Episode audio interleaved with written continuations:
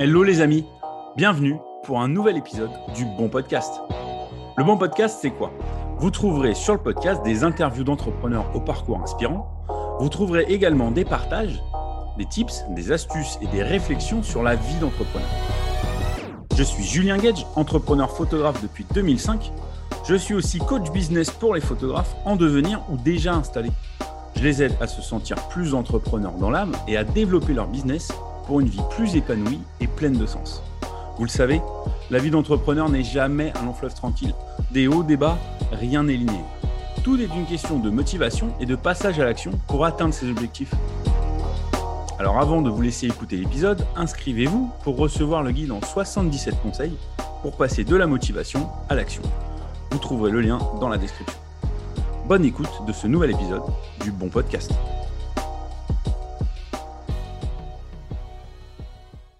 Alors aujourd'hui, c'est une interview très spéciale pour moi, euh, très chère à mon cœur parce que c'est mon mentor que je vais vous faire découvrir et avec qui je vais partager euh, voilà, quelques questions, réponses et, voilà, on va reparler un peu de son parcours et, voilà comment, il est arrivé à, coacher euh, des photographes. En tout cas, voilà, il est très cher à mon cœur. C'est André Amiot. Bonjour André.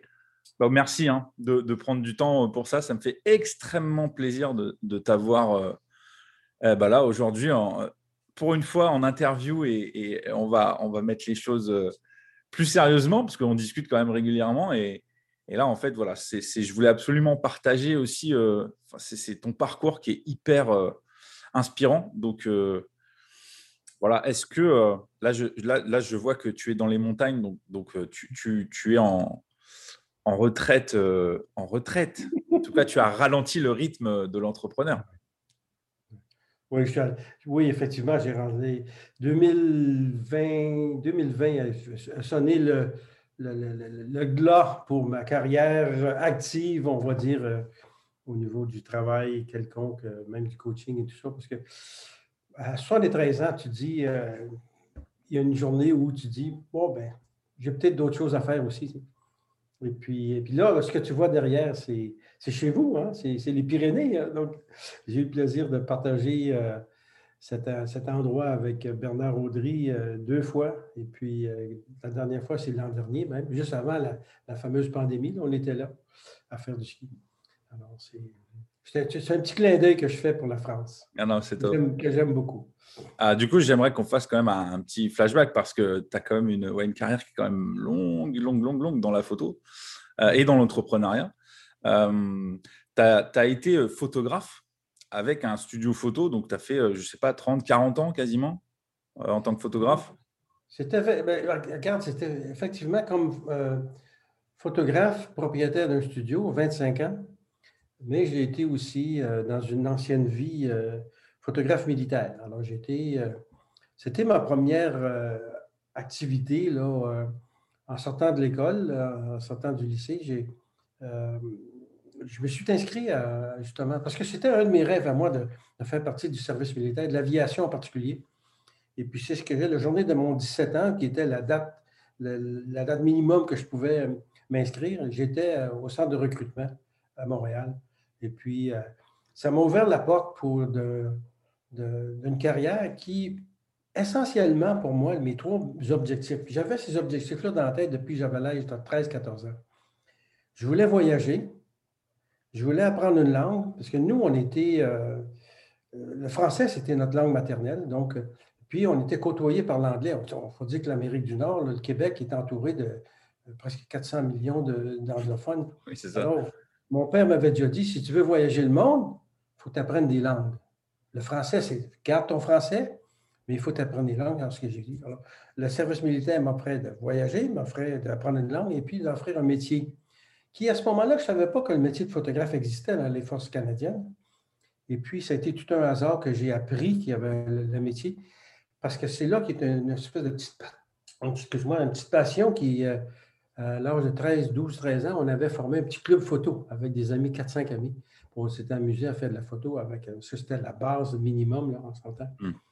Mais le, fait, quand j'ai appris qu'il y avait un métier de photo dans les forces canadiennes, c'est à ce moment-là que je me suis inscrit à ça. J'ai demandé de faire partie de ce métier-là, puis euh, on m'a accordé ça. Et puis j'ai fait, euh, suite à la formation, neuf ans de pratique, et puis c'est deux contrats de cinq ans finalement que j'ai fait. Sachant que le service militaire ne serait pas une carrière à vie pour moi. c'est à ce moment-là, quand j'ai quitté le service, mon contrat était terminé, que j'ai ouvert avec un premier collègue, un premier associé, un studio qui faisait 40 mètres carrés, on s'entend. C'était tout petit.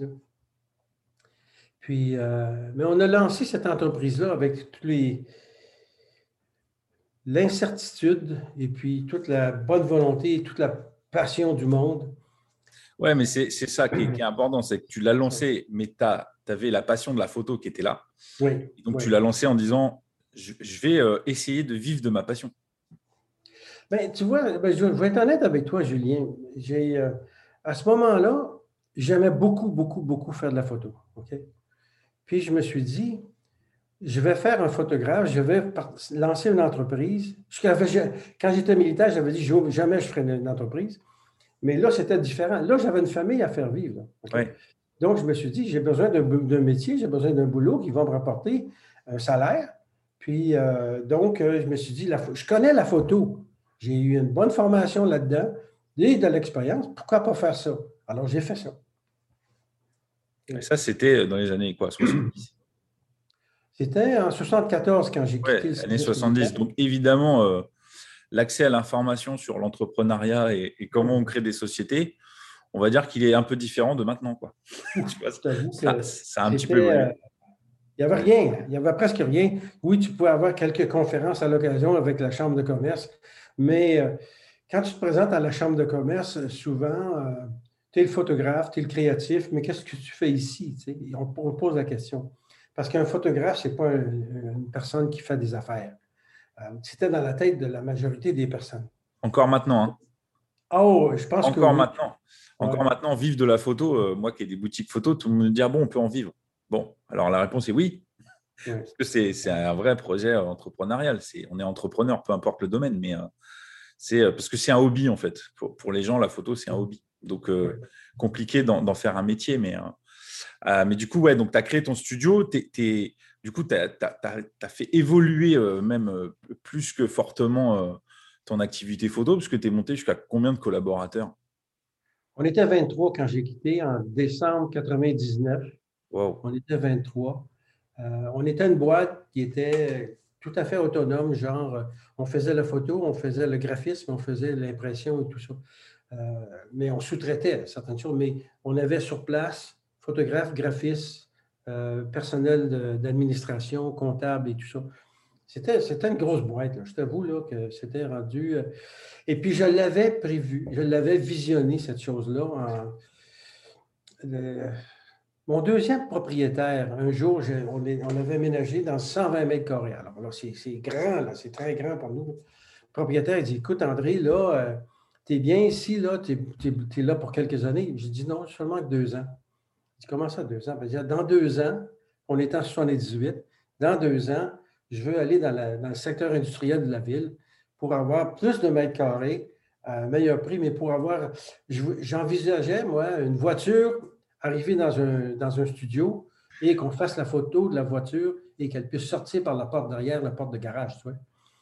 Bien, finalement, on a eu des voitures, on a eu des camions qui sont venus dans mon studio. Quand j'ai quitté, on avait 1600 mètres carrés d'entreprise de, studio. Wow. Avec des plateaux extraordinaires. Euh, c'était un studio, là. Ouf, c'était, comme vous dites chez vous, c'était à l'ouf, là. ouais, c'était, ouf. Mais euh, du coup, non, c'est important, tu, tu, tu l'as dit, euh, la vision.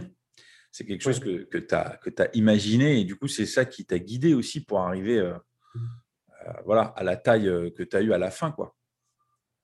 Il y a une chose qui était importante, je pense que dès le départ, c'est que j'aimais travailler en équipe. Je savais que je ne ferais pas ça tout seul, que j'avais euh, un, niveau de connaissance dans certaines choses qui étaient intéressantes et que j'étais, je ne dirais pas ignorant, mais qui me manquait de connaissances dans d'autres choses. Certaines choses dans lesquelles j'avais aucun intérêt à apprendre. Tu vois? Je, me suis dit, je n'ai pas obligé de savoir tout ou un petit peu de tout. J'ai besoin de savoir des bonnes choses dans certains domaines et regarder autour de moi quelles sont les personnes qui pourraient me fournir euh, ce qui manque. Alors, le travail d'équipe pour moi est absolument essentiel. Et c'est de là que je voyais grandir mon entreprise au fil du temps avec des, personnes de grand talent et que j'ai été béni des dieux d'avoir ces personnes-là autour de moi.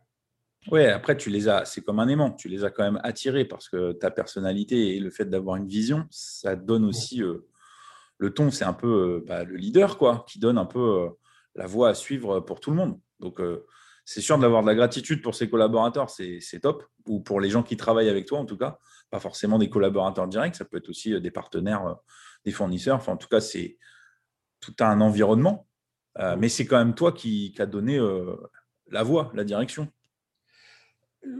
Je vais prendre le crédit, euh, Julien. Oui, euh, c'était difficile pour moi de prendre le crédit de ça parce que je me suis dit, euh, non, ces gens-là, ben, ces gens-là avaient chacun leur talent et puis ils ont, ils ont contribué à la, tâche.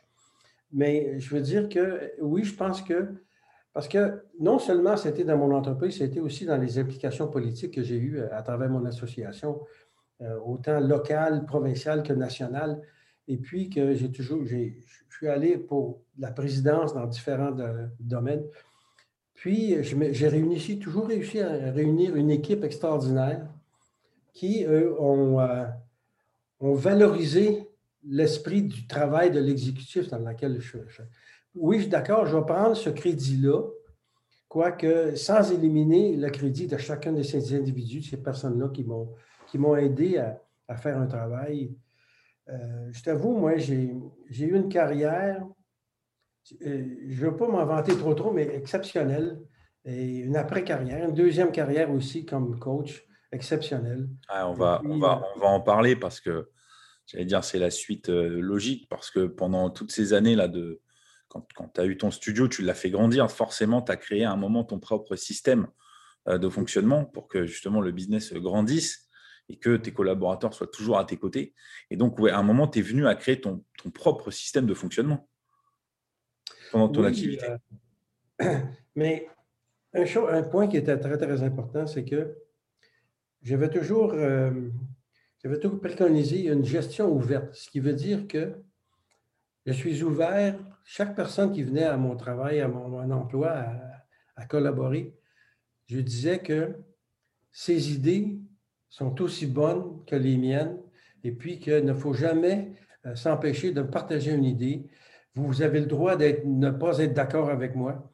Et puis, on, on, écoute ensemble, on partage. C'est une espèce de cerveau collectif qu'on mm. créait pour avoir justement, si tu as un souci quelconque, il faut que tu viennes me voir. Si je peux t'aider dans, dans, régler ton souci, il faut que tu viennes me voir pour qu'on va travailler ensemble.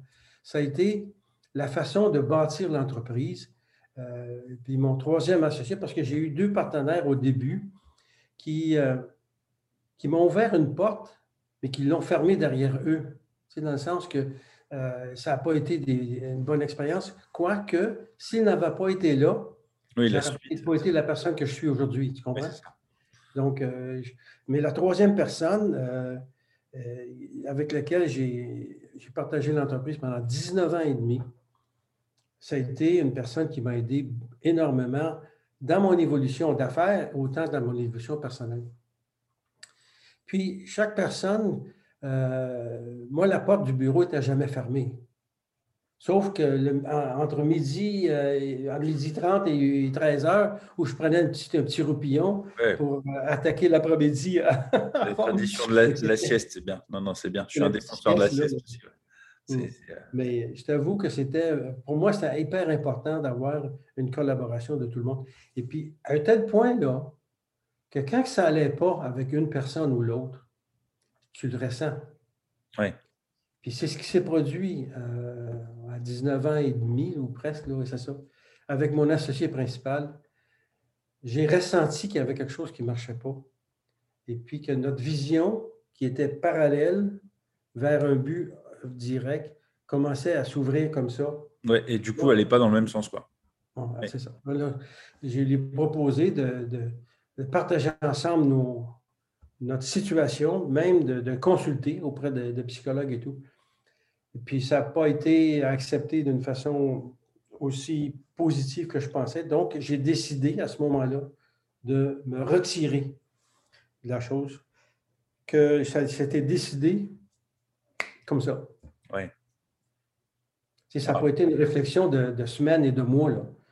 Le ressentiment là, que ça ne marchait plus, là, puis que c'était difficile de voir ramener les rails parallèles, à ce moment-là, je me suis dit, bon, il semble vouloir prendre la, relève, je lui laisse. Ouais, c'est, bon, ça, ça, amène un peu à, à la question que j'avais en tête, l'histoire de l'intuition, parce que c'est ça en fait, c'est qu'à un moment, tu as senti qu'il y avait un problème. Euh, au lieu de te cacher, en fait, de, cacher ce problème-là, tu t'as dit, OK, je sens qu'il y a quelque chose qui ne va pas. Et du mmh. coup, euh, tu as pris tes responsabilités. Quoi. Ben, à ce moment-là, c'était la mienne euh, d'apprendre, je pense. Puis, excuse-moi, j'ai, je me suis dit, pourquoi m'accrocher? Si je m'accroche là, ça va tout simplement envenimer le climat qui, qui, à mon, moi, je ne voyais pas seulement que la, relation entre moi et mon partenaire, je voyais l'effet que ça faisait sur. l'ensemble, oui, c'est ça.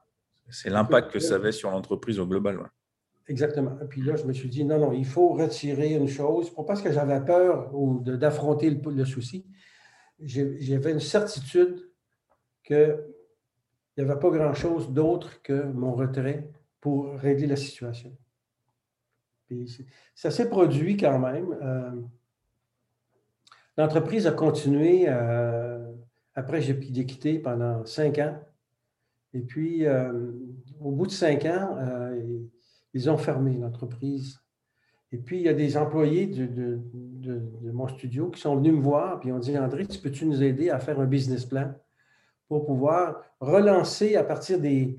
On ne peut pas dire des centres parce que ça n'a pas brûlé, mais on va relancer l'entreprise avec les acquis qu'on a faits, le système qui avait été bâti et tout ça. Et puis, j'ai heureux de te dire aujourd'hui que ça fait 47 ans, puis le studio marche encore. Oh. Pas sur le même nom, mais il marche encore sur la même base. Oui, c'est ça, la base est là, quoi. 47 ans, là, aujourd'hui, il faut le faire. Et c'est pas des entreprises qu'on. enfin, oui, non, c'est juste. Euh, c'est incroyable. Et en même temps, c'est à insuffler euh, la base. Donc, euh, forcément, c'est une culture d'entreprise que tu as, que as, que as donnée. Donc, euh, bah, la preuve, quand, quand, quand ça s'est, on va dire, euh, cassé un peu la figure, euh, naturellement, ils sont revenus vers toi. Ben, ben c'était un, c'était une étape. Ils ont dû avoir. mais c'était pas mon associé. Hein, c'était pas mon associé. c'était des employés. C'était des collègues qui étaient des employés. Et puis, parce que lui, il est allé il est allé faire euh, continuer sa carrière dans un autre studio. Euh, puis là, il a pris sa retraite il y a quelques années, à ce que je sache. Hmm. Mais je t'avoue que je, on peut-tu dire l'apprendre à la dure, mais oui et non, parce que je me suis. Euh, j'ai regardé autour de moi encore, même au milieu des années 70, qui pourrait m'apporter l'information que j'ai besoin. Et puis, j'ai, je suis inscrit à l'association. Là, j'ai commencé à bâtir un réseau c'est ça, ça, a été là. Ah, ça, c'est une des clés euh, qui fait que quand tu es entrepreneur, euh, tu arrives à te sortir de certains problèmes. C'est le réseau qu'on se crée et pas que le réseau de fournisseurs et de partenaires euh, pro. C'est aussi d'autres entrepreneurs qui ont les mêmes problématiques. Et ça, c'est aussi important que de développer sa base client. C'est j'ai toujours gardé en tête, moi, puis insisté à, travers mes employés, tout ça, toutes les personnes qui avaient affaire avec des fournisseurs. On, traite nos fournisseurs de la même manière qu'on traite nos clients, donc on les traite bien parce qu'on veut, on veut qu'ils demeurent là hmm. et puis qu'ils nous servent bien. Tu vois? Et puis, euh, puis un des, un des choses, une des choses qui était vraiment importante, c'est de garder nos fournisseurs heureux en payant la facture à temps. Tu comprends? parce que le jour, euh, le jour où tu as un souci, où tu as peut-être une urgence, il va se rappeler que tu es un bon payeur et que tu as des bonnes relations et il va t'aider, mais sans se poser de questions. Voilà. Ça, c'est, alors ça, moi, je l'ai vérifié il y a encore euh, peu de temps. C'est un coup de fil, ça s'est solutionné en, 30 minutes. Ils n'ont pas dit euh, oui, bah, je vais réfléchir. En fait, non, il suffit d'avoir, comme tu le dis, des bonnes relations et de traiter voilà, les, gens qui travaillent avec nous, qui sont autour de l'entreprise, comme euh, des clients. C'est exactement ça. C'est aussi important quoi, pour le fonctionnement. Tu fais, bien de, tu fais bien de le souligner. Quoi. Oui, euh, il y a une anecdote, j'en ai des tonnes d'anecdotes. Une anecdote lorsque mon premier associé a quitté, il est allé travailler pour un, laboratoire, un fournisseur, qui était notre fournisseur de, de, services. Et puis là, on avait un compte ouvert, on devait. Euh, à ce moment-là, le crédit était à 90 jours. tu pouvais intentionner ton crédit. Alors, attends, puis moi, mon objectif, je disais, on lui devait 5 000 5 000 disons 5 000 euros. Mais on grugeait à chaque mois de réduire ça à 60, puis éventuellement à 30 jours. C'était mon objectif. Et puis, euh, lorsque mon, mon, premier associé a quitté, il est allé travailler cette compagnie-là. Puis cette compagnie-là me connaissait à peine, moi. J'avais plus connaissance avec mon premier associé.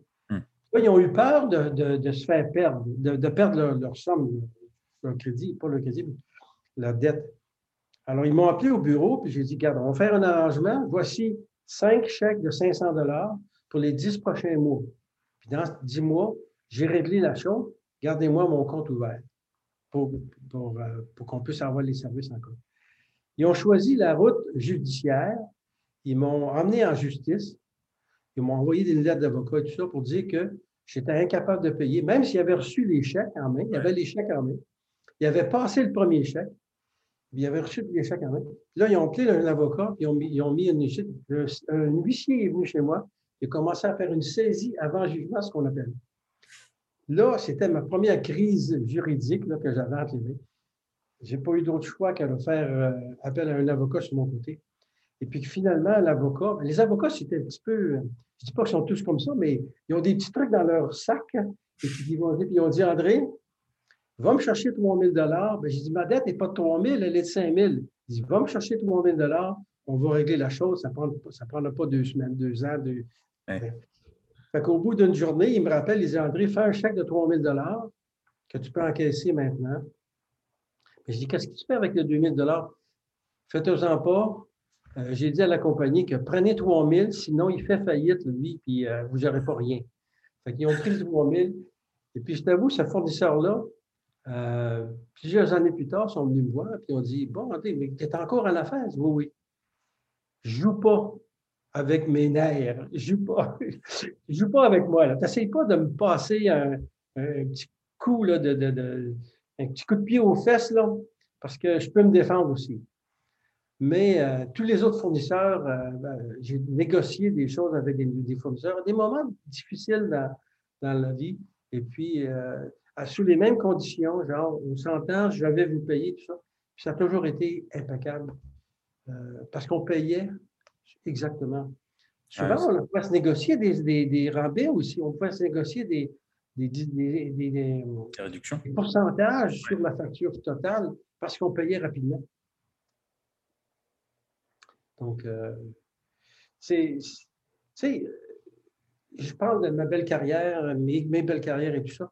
Mais il y a eu des coups durs. Hein? Et dit que je me doute. on, allait y venir parce que là, tu nous racontes des choses qui sont plutôt positives et c'est super parce que c'est c'est inspirant. Tu dis que c'est possible en fait en, mettant une vraie vision d'avoir euh, des gens en fait d'attirer des gens qui, qui, vont participer à cette vision Et puis euh, surtout, tu arrives à tenir sur la longueur. Mais évidemment, euh, tu n'as pas eu un chemin linéaire. Ça, ça, ça, ça n'existe pas. Je ne connais pas d'entrepreneur qui a eu un parcours linéaire où tout s'est bien passé tout le temps.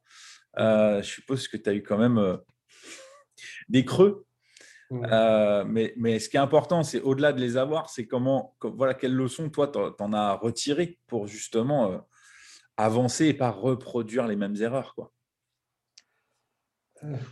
Je pense que je peux regarder ça de, deux façons. C'est, premièrement, c'est la persévérance, on s'entend. Si tu crois en ta mission, à ta vision, parce que je, je crois que avant de se lancer en entrepreneuriat, tu, moi, je pense que tu dois avoir une passion pour quelque chose, hein, on s'entend. Puis une passion, ça peut être n'importe quoi. Hein. Tu regardes un restaurateur, hmm. euh, tu regardes une personne qui, qui fait de la coiffure, une personne qui fait de la photographie, une personne qui fait de l'argent. Tu sais, c'est toutes des personnes qui ont une passion avec quelque chose au départ. Ils vont chercher une formation, et puis, en principe, ils devraient chercher une formation pour maîtriser l'art, l'activité, mais moi, faire de l'argent, j'ai toujours regardé ça comme étant le résultat de, et non pas l'objectif à. Oui, c'est pas un but, quoi. Faire de l'argent, c'est pas un but. C'est pas parce que je me dis. C'est la conséquence de la réalisation de ta vision ou de ta mission, quoi. C'est une conséquence positive. Mais, c'est exactement ça parce que si tu fais quelque chose de bien pour un, certain nombre de, de, de, populations, tes clients, on dirait, tu fais quelque chose de bien, ça va te revenir. Hmm. Mais il faut que tu aies une bonne base quand même. Il hein. faut que tu aies une bonne base dans le sens que faut que tu te fasses respecter comme étant une personne qui connaît un peu les affaires. Autant tu dois maîtriser ta technique de, de, ta passion, il faut aussi, parce que tu veux devenir un entrepreneur, une personne qui va faire, offrir ses services à un groupe de personnes qui vont payer pour tes services, il faut que tu connaisses la base des affaires. Hmm. Ça ne veut pas dire que tu dois être un comptable agréé, ça ne veut pas dire que tu dois être un fiscaliste sur MBA ou quoi que ce soit. Ce n'est pas ça. Il faut que tu connaisses la base. Et puis après ça, quand tu connais la base, ça t'aide à offrir un service impeccable, à faire des tarifs, à avoir une, base de tarifs qui est exceptionnelle, qui est bien bâtie, qui est bâtie sur des principes. Et puis après ça, ben là, l'argent vient. Et puis l'argent vient. Et puis, euh, mais tout ça, c'est un tout. Là. Il ne peut pas avoir euh, un, maillon, un maillon faible. Le maillon faible, ce que tu fais, tu vas chercher une, autre personne qui, elle, est solide dans ce maillon-là. Une personne qui. Comme mon, mon troisième associé, Alain, euh, lui, il était un peu cartésien, mais les affaires, c'était, était, sérieux. Euh, il étudiait ses projets d'une façon assez élaborée. Puis moi, j'étais plus le créatif, puis un peu la tête des nuages, des fois. Ça a des avantages, mais ça a aussi ses inconvénients. Mais on a appris à travailler ensemble. Ouais. Être complémentaire, quoi. Mais il y a des journées, là, je t'avoue, là, que, surtout les premières années, hein, les années 74 à 80, là, avant même que mon associé arrive, donc mon troisième associé arrive, il y a des nuits, là, tu te lèves, là, puis tu regardes à travers la fenêtre du salon, puis tu dis de quelle façon je vais payer mon employé, j'avais un employé. De quelle façon je vais payer mon loyer? De quelle façon je vais arriver à la fin de ce mois-ci? Et puis, euh, c'était compliqué. C'était compliqué. J'étais mal conseillé par, euh, par mon comptable qui était un cousin à moi. J'avais mal choisi la personne pour m'assister là-dedans. Euh, lui était habitué à travailler avec des grosses corporations, puis moi, c'était micro. Hein. Alors, il ne portait pas attention à, ma chose. J'ai dû, dû faire appel. On va dire, on fait du shopping pour un comptable. J'ai déjà dit ça. J'ai interviewé des comptables. Imagine-toi, j'ai interviewé des comptables. J'ai pas fait passer des auditions des comptables. Il faut, être un petit peu malade. Et puis là, la personne que j'ai fini par choisir, cette personne-là, j'ai dit, j'ai dit, Monsieur le comptable, je ne vous connais pas. On m'a été référé par une autre personne. Mais là, je vais me faire un test routier. C'est comme une voiture. C'est comme si j'achetais une voiture. Je vais faire un test routier avec vous, savoir si on s'entend bien. Oui, c'est ça, non, mais c'est important. il m'a regardé comme ça, puis il était, il dit Ça va pas, ça va vraiment pas chez toi. On a développé une amitié, non seulement une collaboration, mais une amitié qui dure encore aujourd'hui. Ça, c'était en 76. C'est top. Mais donc, quand tu disais, des fois, tu te levais la nuit en regardant par la fenêtre, euh, en se disant, euh, limite, pourquoi je fais ça? Euh, Tu l'as dit un petit peu, c'est la persévérance. Évidemment, c'est hyper important d'être persévérant. Il faut être patient aussi. Je crois qu'il y, y, a eu de ça. C'est-à-dire que c'est pas arrivé tout seul. Le, succès et, le succès de l'entreprise et comment elle a grandi, c'est pas arrivé du jour au lendemain. Il a fallu être patient aussi.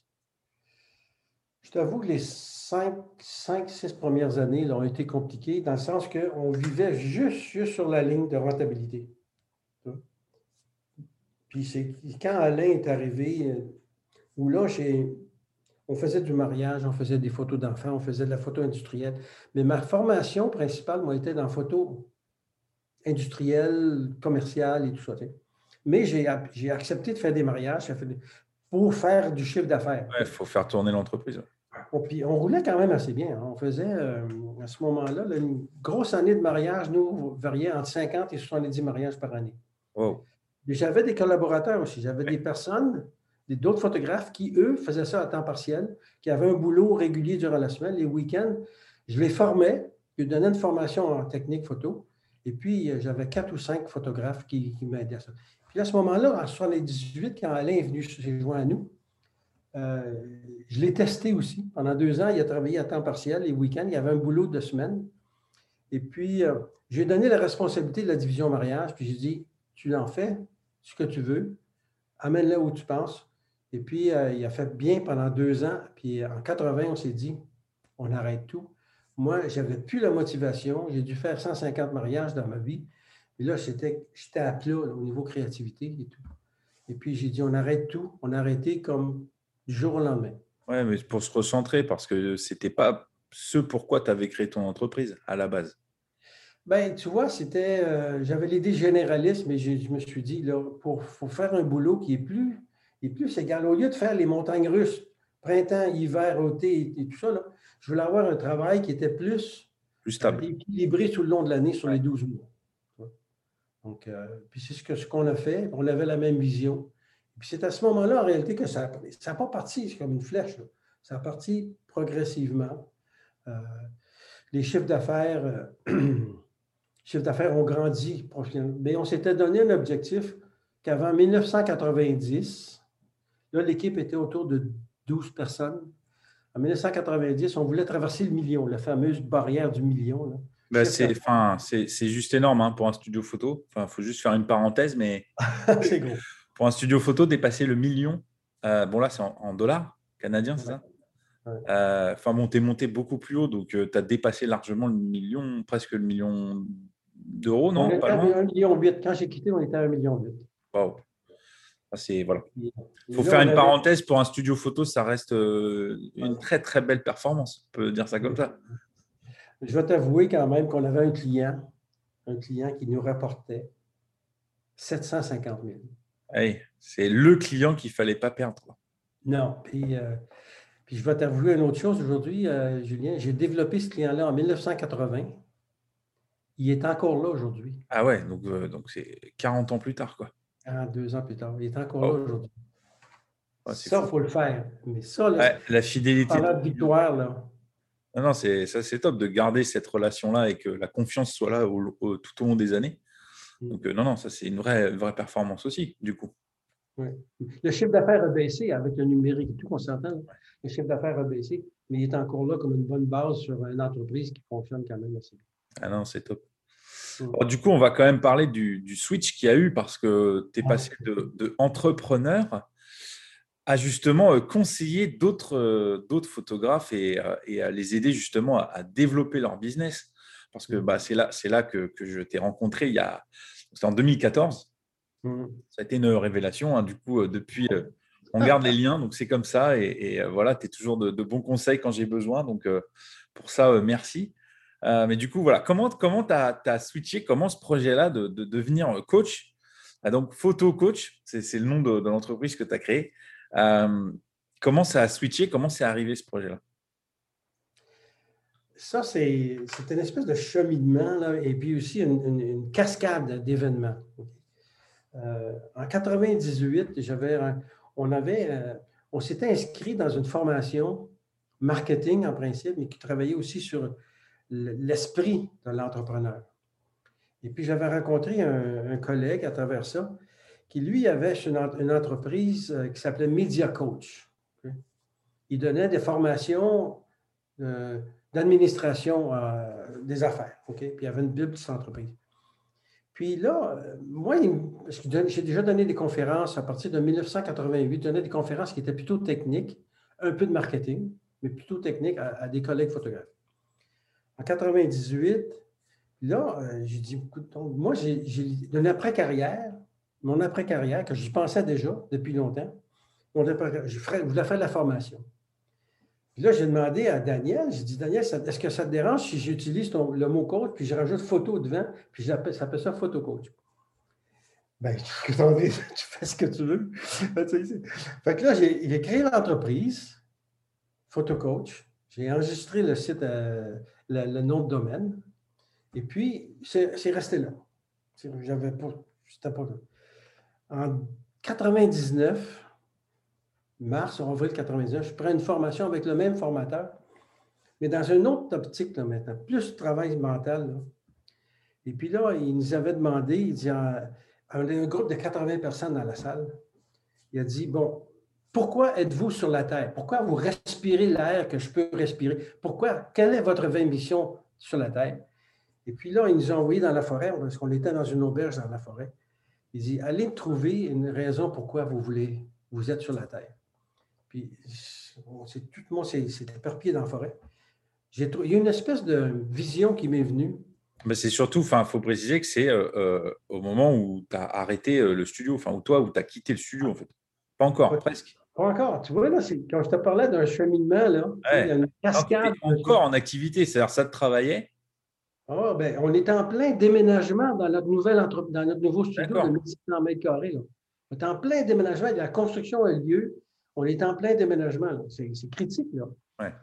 Puis là, euh, ma réflexion fait, ma vision arrive qui me dit André, il faut que tu fasses ta formation. Puis là, je me suis dit ben, c'est vrai. J'ai le studio le plus complet possible que je peux. J'ai tous les outils à ma, portée, puis je peux faire de la belle formation autant technique que marketing. Puis là, on retourne en plénière durant la formation. Puis là, le, formateur il dit Est-ce qu'il y a quelqu'un quelque chose à nous dire? Là, j'ai sauté sur le micro. Parce que là, ça, ça vibrait. là. tu as dit moi. Ouais. Là, j'ai dit Garde, j'ai le plus beau studio, j'ai la plus belle entreprise, j'ai tout ça. Puis ma vision, c'est que je dois faire de la formation. J'ai tout pour faire un meilleur programme. Puis là, là il y a, les, babines, on appelle ça les babines chez nous, les lèvres. Ils, ont, parlé, ils ont sorti des mots que je ne pensais jamais dire. J'ai dit, je suis prêt à quitter mon entreprise pour poursuivre cette mission-là. Wow. Ah oui. Puis là, Pierre, qui était le formateur, il dit, André, réalises-tu ce que tu viens de dire? Il dit, tu es prêt à quitter ton entreprise? Bien, Julien, trois semaines plus tard, le processus était enclenché.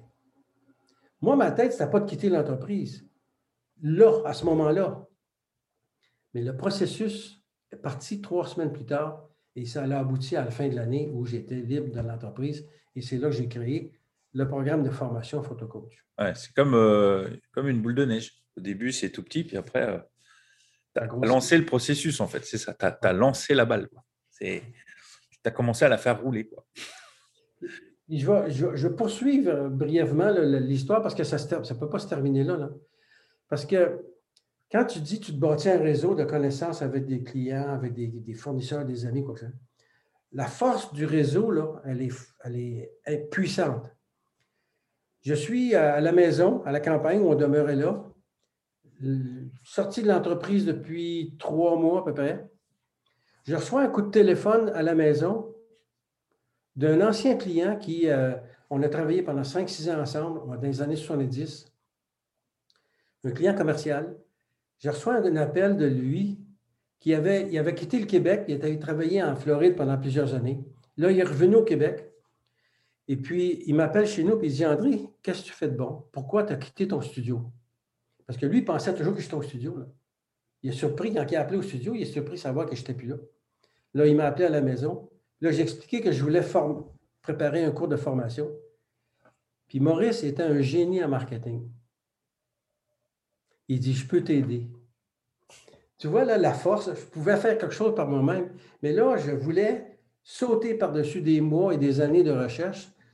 Alors, j'ai embauché Maurice pour m'aider à, bâtir le système Photocoach que tu as vécu, mais qui a évolué beaucoup depuis. Oui, qui, a évolué, mais euh, c'est bien parce que là, c'est moi, je vois l'opportunité qui s'est présentée devant toi. Justement, euh, le fameux Maurice euh, qui, était fort en marketing, juste en parle parce que vous vous connaissiez et, et voilà, l'opportunité se présente devant toi et voilà, ça, ça rejoint l'instinct parce que tu te dis, mon intuition est bonne, que c'est peut-être la bonne personne qui va me faire gagner du temps. Donc, du coup, tu as saisi l'opportunité qui s'est présentée devant toi. Quoi. Et puis, j'ai payé cher. Hein? Oui, bah après. Parce que quand, il m'est arrivé, là, il dit André, je suis prêt à travailler avec toi. Et puis, euh, ça vaut tant. Là, euh, ma femme a dit. Ouais, sauf qu'après, tu as la différence de toi, tu connaissais la valeur aussi de, son travail. Il y a, ça. C'est-à-dire que le prix qu'il t'a donné euh, correspondait à la valeur qu'il te proposait. Exactement. Donc, forcément, ce n'était plus une question de prix, c'était une question de c'est la bonne personne. Voilà non, mais c'est important. C'est que souvent, l'entourage, ils sont un peu, des fois, déconnectés parce qu'ils voient juste un prix. Ils n'ont pas, ils pas tous les éléments de, pourquoi c'est la bonne personne, en fait. C'est pour ça aussi, euh, puis là, je fais, je, fais un parallèle à, notre relation avec des clients. Parce que le client qui rentre chez toi pour la première fois, là, il ne sait pas si tu es la bonne personne. C'est toute la relation que tu vas bâtir avec, euh, avec elle qui va, qui va te permettre de, graduer face à, à, sa perception que tu es la personne pour faire le service, pour rendre le service.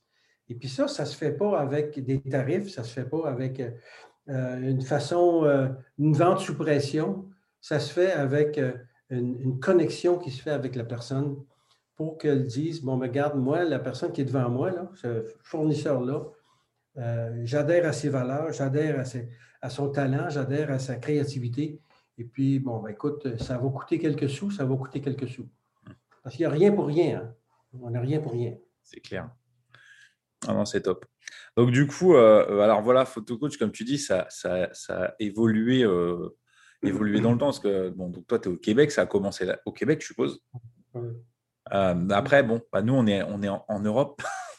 Mm. Donc, c'est, voilà, comment comment tu as fait évoluer tout ça? Parce que PhotoCoach, tu as commencé vraiment à, j'allais dire, à, être à plein temps sur PhotoCoach à partir de quand? Tu as commencé en quelle année? Ben, j'ai donné des formations, c'était plutôt, euh, je t'avoue ça a pris 5-6 ans avant que ça décolle d'une façon dont je voulais. Euh, peut-être que j'ai fait, pris des mauvaises décisions ou pas fait autant de, pas. Euh, mais je t'avoue que je générais très peu de revenus à ce moment-là. Alors, c'était un peu serré. Là. Euh, mais je donnais des formations à travers le Canada, à, différentes places, mais ça payait les dépenses, puis juste un petit peu. Eh, c'était, alors là, tu vois, tu recommences une nouvelle entreprise. donc, euh, je suppose que des fois, tu te levais la nuit en regardant par la fenêtre en disant, et pourquoi je fais ça? C'est un éternel recommencement. Tu sais, c'est le fameux, euh, chaque projet entrepreneurial, c'est un éternel recommencement. Et on sait qu'on a déjà vécu ça, mais tu t'es accroché parce que tu avais ta mission qui était là, quoi. Et tu vois, encore là, euh, c'est. Ma femme me demandait souvent est-ce qu'on va quelque part avec ça Est-ce qu'on va quelque part? Mais elle aussi, elle a été patiente, elle a été persévérante. Oui, c'est. La force du réseau. La force du réseau, Julien, excuse-moi de t'interrompre. Non, non, vas-y, vas-y. La force du réseau. Je reçois un appel, euh, je suis en train de travailler sur mon programme, je reçois un appel de, de Daniel Sabourin. Certaines personnes le connaissent en France aussi parce qu'il a fait des stages en France. Daniel Sabourin, il m'appelle, il dit André, euh, je pense que tu dois rencontrer une personne. Il est ici dans mon bureau. C'est un Français. Et puis, il est en visite au Québec. Euh, et puis, euh, on est au mois de mars 2009. 30 mars 2009.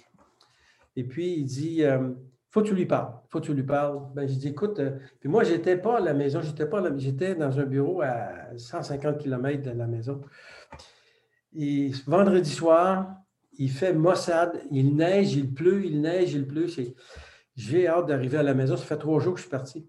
J'ai hâte d'arriver à la maison. Puis je dis, ah, encore là, l'intuition dit. Bon, OK. Oui, mais si, si euh, justement quelqu'un qui est dans ton réseau et que tu apprécies et, euh, tu, connais aussi son jugement sur les choses, qui te dit, il faut que tu lui parles, ouais.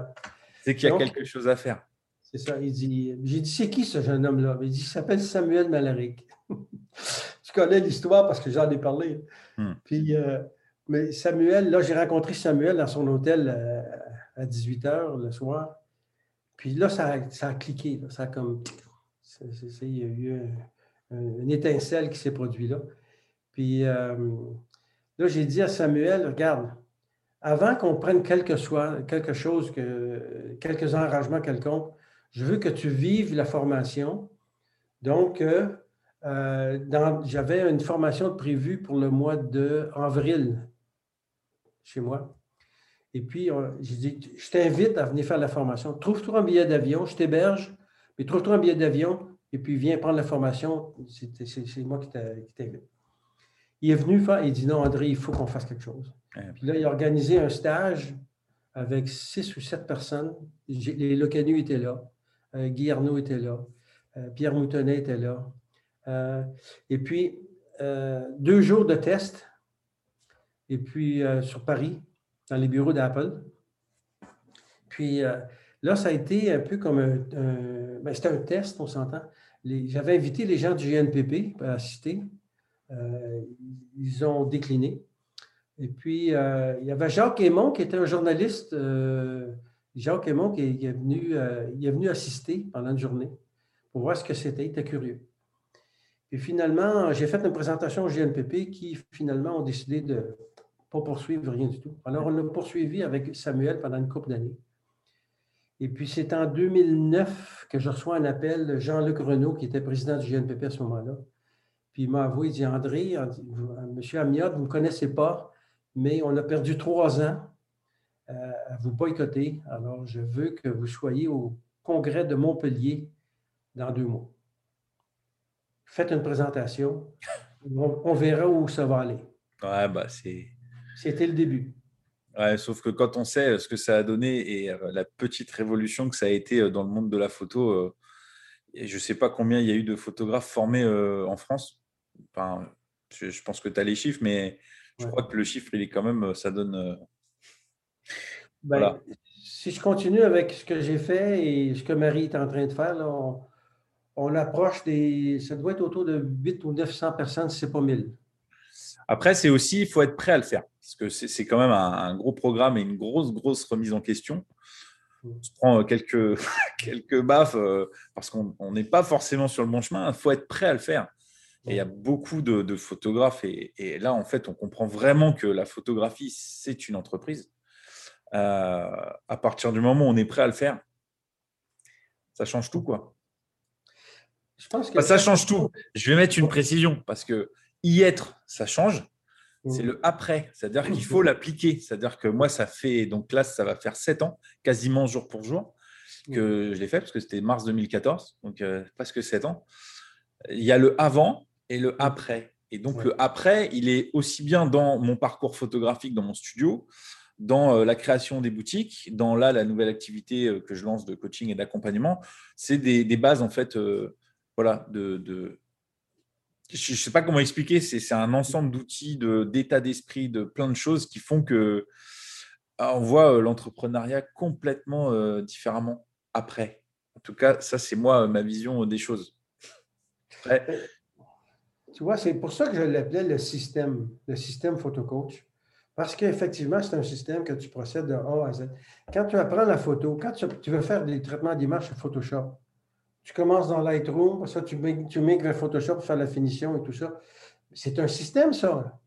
Mais tu ne peux pas aller directement dans Photoshop puis, parce qu'il va te manquer les, étapes de, Lightroom ou, mm. ou, quel autre logiciel que tu utilises. Donc, c'est un système. La, faire la photographie dans le temps, nous, avec les produits chimiques, on s'entend, l'eau, on mélange les produits. C'est un système, ça aussi. Si tu mélanges des mauvais ingrédients ou les mauvaises quantités, ça ne fonctionne pas. Là. Alors là, le système d'affaires, qui a été proposé, qui continue d'être proposé à travers Marie-Astrid Agas, à ma conseil, c'est euh, une, une, façon de procéder dans laquelle on te donne une belle base, une base solide, sur laquelle ta créativité vient prendre l'expansion. tu l'amènes à un autre niveau. Là. Toi, tu C'est des, outils, euh, des outils de, de gestion d'entreprise au service de la créativité. Alors, pour le coup, c'est les photographes, puisque là, c'est dans le domaine de la photo. Euh, mais pour le coup, moi, les outils que, voilà, que, j'ai eus euh, il, y a, il sept ans, donc je m'en sers encore pour là, euh, voilà, nouvelle activité qui n'a rien à voir avec la photo. mais du coup, les bases, elles sont quand même là. Tu parlais de système. Voilà, c'est un système. voilà, à chaque fois, il faut, reprendre les bases et, le cheminement pour faire grandir une entreprise. Après, le domaine, voilà, tu, tu, tu l'as dit quoi je vais te raconter une, anecdote. Euh, je pense que c'est la première ou deuxième année. Ça faisait trois ou quatre formations que je faisais sur la France. Euh, un photographe avec sa femme est venu prendre le stage. Et puis, au bout d'un mois, il me renvoie un courriel. Puis on dit André, la formation que j'ai prise avec toi, ça a été un réveil, un coup de pied aux fesses un réveil important. Euh, je ne veux pas te décevoir, mais on a décidé de quitter la photographie. On vend tout, on s'en va en Nouvelle-Zélande et on ouvre un restaurant et puis je garde le livre, le classeur de photocoach parce que c'est, tout est là. Je change le mot photo. Et tu mets restaurant. C'est ça. Restauration. C'est, exactement ça. C'est comme tu as créé le système, en fait, il est applicable à tous les domaines. À partir du moment où on est prêt à. Voilà. à suivre et à recommencer. Parce que pour le coup, c'est ça. Comme toi, as, quand tu as recréé ton système, tu es reparti avec les doutes du début et tout ça. Il faut être prêt. Mais du coup, le système, moi, je suis pour créer son propre système de fonctionnement. Euh, c'est s'inspirer en fait de voilà tu vois toi tu t'es inspiré tu parlais de media coach tu as changé tu as mis photo coach mais ça t'a donné euh, l'envie justement de créer ça l'inspiration en fait elle vient de partout mais du coup c'est au service de la création de ton propre système en fait mmh. Mais je dois mettre un point, important c'est que faut qu'il y ait une base hein, Julien faut qu'il y ait une base parce que tu peux dire, moi, je veux créer quoi que ce soit à partir de zéro. Là. Il n'y a pas beaucoup de gens qui ont parti de zéro pour arriver à un grand succès. Euh, les gens qui. Ça, prenait une base à quelque part sur laquelle tu peux te, mettre les pieds. Euh, savoir comment faire des tarifs, savoir comment calculer tes dépenses, tes charges, gérer tout ça. Ça, c'est une base, ça. Parce que tu peux dire, je peux être créatif, je vais faire les plus belles images au monde, mais si tu as de la difficulté à, gérer la façon que tu vas les vendre à des clients, euh, ben là, à ce moment-là, euh, tu peux bâtir un système qui ne fonctionne pas. Là. Tu comprends? Alors, ça te prend des bases. Puis comme je te dis, c'est des bases. la photographie, il y a plusieurs personnes qui sont allées en formation académique pour faire la photographie. Il y a d'autres personnes qui sont des autodidactes. Je ne peux pas dire qu'un est meilleur que l'autre, mais la personne qui va en académie, euh, peut-être sauter quelques étapes en apprenant la technique de base hmm. que l'autre personne qui y va un peu au pif, comme on dit. Euh, ça, peut, ça prend moins de temps quand tu as des formations de base pour pouvoir arriver à atteindre un niveau de, satisfaction qui est plus grand. Ça, c'est mon, c'est mon point de vue, puis je le respecte. non, mais c'est top. Euh, du coup, j'ai une dernière question, André, parce que du coup, le, temps passe, mais on a dit plein, plein de choses. Euh, ma dernière question, elle est sur euh, le André de maintenant, le sage qui est à la retraite et qui profite. c'est qu'est-ce que tu qu'est-ce que tu glisserais à l'oreille à, André, au moment de te lancer justement dans l'entrepreneuriat? Qu'est-ce que tu glisserais à l'oreille comme conseil Voilà, maintenant que, que tu as toutes ces années d'expérience et de recul? Euh, laisse-toi pas influencer par euh, ton entourage trop trop. Euh, si, tu crois à ta, à mission, à ta vision, et tout, puis à ta passion, si tu y crois, là, pousse la machine. Puis, parce que souvent, les gens disent Tu vas faire un photographe, tu n'es pas malade, tu ne peux pas te trouver un bon métier, là, tu peux pas te trouver. Dans la tête des gens, c'était plutôt. tu dire, tu vas vivre, tu vas vivre vieux, pauvre, tu sais. Et moi, je me suis dit, non, ce n'est pas, pas le cas. Je vais, m'outiller avec euh, la connaissance et aussi avec des personnes autour de moi pour bâtir quelque chose. Ce serait peut-être, je dirais peut-être, euh, fonce un petit peu plus. Fonce un petit peu plus. oser un peu plus et faire un peu plus. Oser un petit peu plus là, pour. Euh, pour parce que si tu te casses la gueule, c'est pas grave. Tu te relèveras toujours. tu peux toujours te relever et puis, euh, parce que j'ai tellement d'épisodes dans ma vie où tu as l'impression que tu es au bout de ta corde, là. Puis non, il y a encore un bout de corde qui est là. Hein. puis tu, tu, tu, vas la chercher, puis tu continues dans ta démarche. Pas toujours facile, mais la récompense, je t'avoue, là, Julien, la récompense, elle est extraordinaire. Elle est extraordinaire euh, parce que tu as su maîtriser tes choses. Euh, je partage avec euh, ma douce une vie commune de. Ça va faire 52 ans cet été. C'est beau. Puis, euh, autant que dans une vie professionnelle qu'une vie commune, il y a des défis. On a passé à travers ces défis-là aussi. Et puis, je me dis, ose, et puis garde, garde le cap. Garde le cap. Mais en, en, tête-toi pas. Si tu sens là, que que tu perds la motivation, euh, il y a beaucoup d'embûches et tout ça, peut-être que ta mission a changé. Comme la mienne, qui était d'être derrière un appareil photo. Puis je ne me suis pas entêté. Hein? Oui. Je ne me suis pas entêté. Et puis, je suis allé vers une autre direction dans laquelle vraiment j'ai vécu une, une, très grande satisfaction. Mon réseau a explosé. Là, Mon réseau a explosé. Je suis... Mon expérience en France, là, pendant 10 ans et plus, 10-12 ans, a été pour moi là, comme un, rêve que je n'avais même pas rêvé. C'était une, expérience extraordinaire, les rencontres que j'ai faites. Là. donc, toi qui étais j'ai vite, la première rencontre que j'ai eue avec toi, j'ai dit, oh, il y a quelque chose dans ce bonhomme-là. je le savais, je le savais. C'est la suite hein, qu'il dira. Tu sais, c'est pareil, hein, la mission, elle change tout le temps. Hein. Moi, je suis, voilà, je suis passé de photographe à voilà, gestion de boutique. Là, je lance autre chose. Enfin, c'est des opportunités. C'est comme, voilà, il faut les saisir. Elles sont là, l'intuition est là. Et, et c'est des, des, choses dans lesquelles je crois. Tu parlais de, de mission. Euh, je suis toujours en mission d'aider les gens parce qu'avec la photo, j'ai l'impression qu'on les aide. En fait, c'est à l'époque, on les aide à, avoir leurs souvenirs et, et euh, voilà, c'est ça la base. Et là, du coup, avec les accompagnements, c'est d'aider les gens à se transformer. En fait, voilà, c'est on est toujours dans la même même mission de base. En fait, après, elle s'adapte, mais euh, en tout cas, merci pour tout euh, pour tous tes partages, très inspirants. merci pour ton temps, en tout cas, André en tout cas, voilà, c'était une interview hyper inspirante. Voilà, comme je vous dis, André, c'est mon mentor et je suis ravi qu'il ait pris le temps en fait de partager avec nous son parcours, qui est, voilà, qui est, très grand et très vallonné de, grands succès et parfois d'échecs. Il nous en a parlé. donc, si toi aussi tu veux savoir un peu les nouvelles interviews, les nouveaux partages que je vais faire, tu me le dis en commentaire, tu t'abonnes et je te dis à bientôt. Et eh bien voilà, j'espère que ce nouvel épisode du bon podcast que vous venez d'écouter vous a plu. Le meilleur moyen de me le faire savoir est de me laisser un avis 5 étoiles. Ça m'aide à faire connaître le podcast à de futurs auditeurs. Alors si vous voulez me poser des questions sur l'épisode ou si vous avez des idées de sujets, contactez-moi sur les différents réseaux. Vous trouverez les liens dans la description de chaque épisode. Je me ferai évidemment un plaisir de vous répondre ou d'aborder le sujet dans un prochain épisode. Je vous dis à bientôt sur le bon podcast.